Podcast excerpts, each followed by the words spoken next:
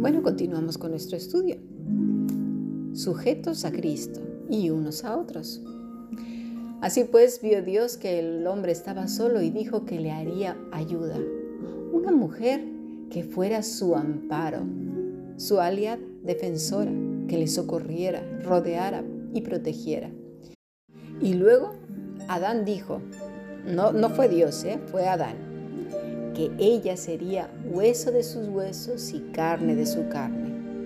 La palabra para carne es basar, quiere decir hermana, ser viviente, pariente, algo muy íntimo. Pero también esa palabra quiere decir, fíjate, buenas nuevas o alegres nuevas. Ella sería pues algo más que un ser muy allegado a ella, más que su hermana, ¿sí? Era una buena noticia. Y sin duda que lo era, porque dice también hueso de mis huesos, etzem. Pero también esa palabra tiene otro significado y es vigor. Ella sería su vigor. ¿Vemos cuántas palabras hermosas está diciendo Adán de esta mujer? La mujer sería más que una hermana, sería como él mismo, su propio vigor. Vemos entonces que él comprendió muy bien la unidad que Dios mismo tenía en sí mismo, la armonía en su deidad y trinidad. Y por tanto, él lo asume también. Y por eso dice y habla con esa misma idea, sin rango, sin jerarquía, sin imposición, sino aprendiendo del Dios mismo esa armonía. Cuando habla de dejar a padre y madre y unirse en una sola carne, está hablando en ese contexto, en que ambos se socorrerían, serían el vigor uno de otro, aliados, amparo, defensores, rodeándose uno a otro, protegiéndose. Adán lo había aprendido de Dios tenía el mejor ejemplo, ¿verdad?, de armonía y de unidad. Lamentablemente con la caída sufrieron la maldición de su propio pecado. Pero no hubo nunca ese trato despectivo y vejatorio de uno con el otro, ¿verdad? Si lees Levítico y Números, verás todas las leyes de protección para ambos que Dios mismo establece. Sin embargo, las relaciones jerárquicas comenzaron a empeorar el pueblo de Dios implementó, copió el pecado de otros, considerando que era lo mejor. Y es así que se vio reflejado en el gobierno, en la empresa y en todas las áreas donde el hombre se desenvuelve. Cuando nuestro Señor vino en carne, Él restablece esa armonía, ¿sí? Esa armonía que había desde el principio. Nos lo muestra en este pasaje aún siendo niños en Lucas 2.51, y descendió con ellos y volvió a Nazaret y estaba sujeto a ellos. Y su madre guardaba todas estas cosas en su corazón. La palabra para estar sujeto a ellos es jupostazo, que quiere decir subordinar, obediente, de raíz tazo, que quiere decir arreglar de manera ordenada, es decir, asignar, disponer disponer como, como estaba dispuesto. Por otra parte, y en, el, en este mismo contexto nos sigue hablando el Señor de su gestión en Juan 14, 10. ¿No crees que yo soy en el Padre y el Padre en mí? Las palabras que yo os hablo no las hablo por mi propia cuenta, sino que el Padre que mora en mí, Él hace las obras. Creedme que yo soy en el Padre y el Padre en mí. De otra manera, creedme por las mismas obras. Jesús nos está hablando precisamente de esa armonía. Y luego, esa misma armonía la captan los discípulos. Ellos no tenían por autoridad a nadie que a Cristo. Ellos no hablan del líder supremo como ahora en muchos templos, ¿verdad? En donde se le debe una cierta reverencia al líder de los líderes de todos esos mini templos.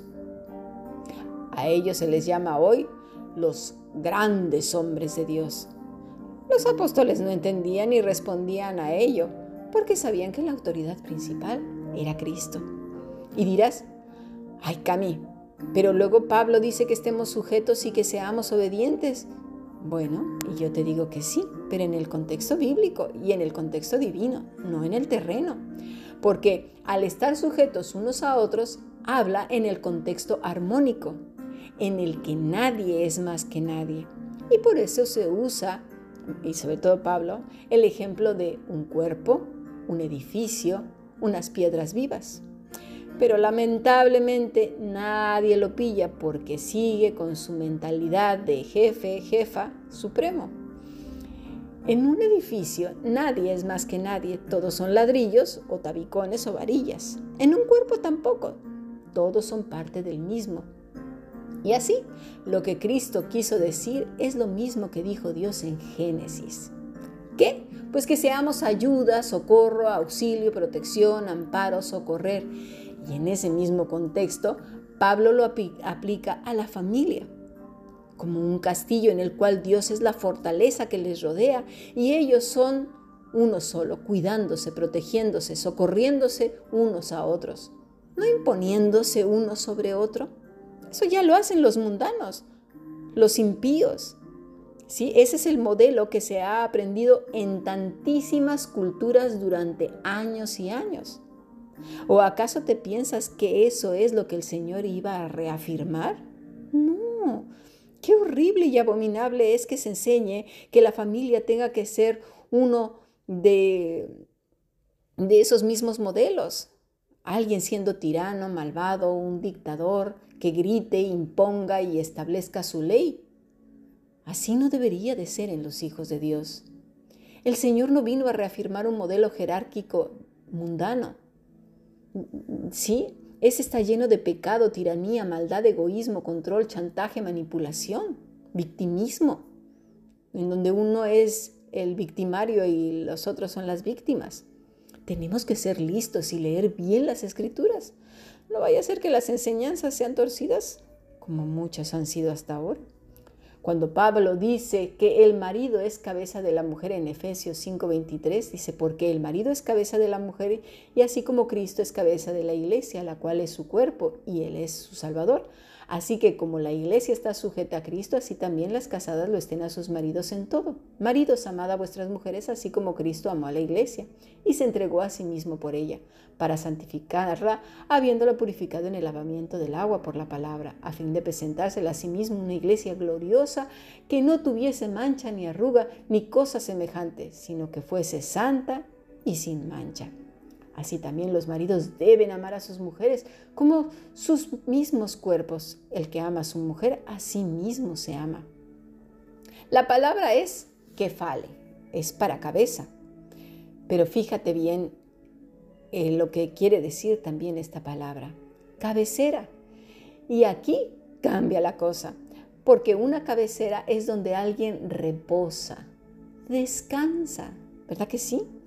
¿Cuántas veces hemos pensado que cabeza es ser el que mangonea, dicta y da órdenes?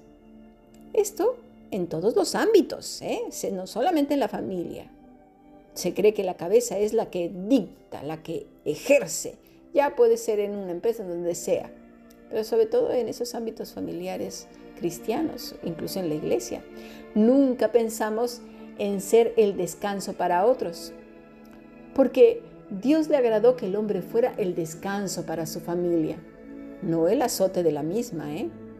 Por tanto, para hacer descanso necesita por fuerza que Cristo sea su fuente de vida, poder y reposo.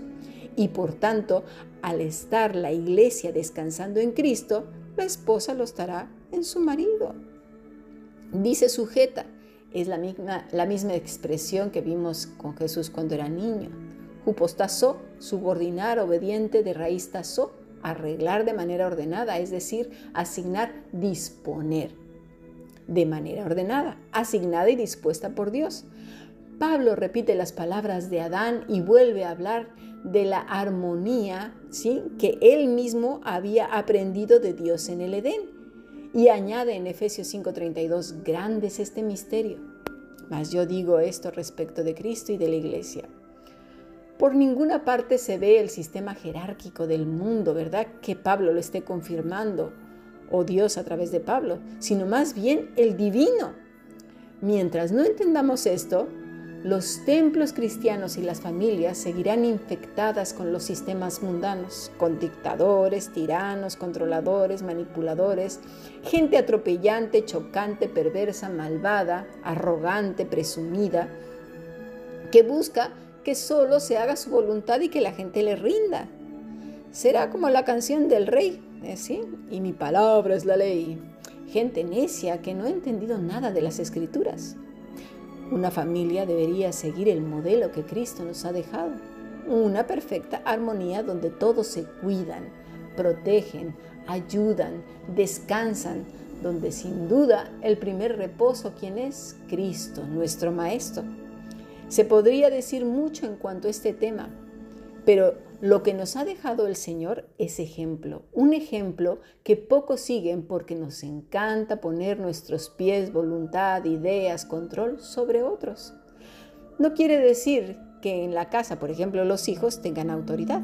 Ya vimos que Jesús se sujetó a sus padres en el orden establecido por Dios, pero como familia piadosa, el sistema familiar era muy distinto al que tú y yo conocemos, porque las familias piadosas no operan igual. Tienen obviamente otro modelo. ¿Cuál es el modelo? El ser socorro, ayuda, auxilio, descanso, cuidadores, rodear, aliados, proteger, defender. Y eso supera en mucho a todas esas personas que pisan a otras. Porque esto es el fruto del Espíritu Santo lo que estamos hablando de rodear, cuidar, proteger, amar, ¿sí? Aquel que brota como resultado de vivir apegado al Maestro. Galatas 5:22 dice, mas el fruto del Espíritu es amor, gozo, paz, paciencia, benignidad, bondad, fe, mansedumbre, templanza. Contra tales cosas no hay ley. Pero los que son de Cristo han crucificado la carne con sus pasiones y deseos. Si vivimos por el Espíritu, andemos también por el Espíritu. No nos hagamos vanagloriosos irritándonos unos a otros, envidiándonos unos a otros. ¿Lo entendemos? Entonces, es por eso que cuando una persona es cabecera de otra y cuando la familia es de acuerdo al orden divino, pues entonces el fruto del Espíritu se ve por todas partes y cada uno si se pertenecen a otro siendo socorro, ayuda, auxilio, descanso, cuidadores unos de otros, rodeándose de amor, aliados, defendiéndose unos a otros y no como un pleito de gallinas. Necesitamos poner más atención cuando leemos las escrituras. Sigamos aprendiendo. Bendiciones.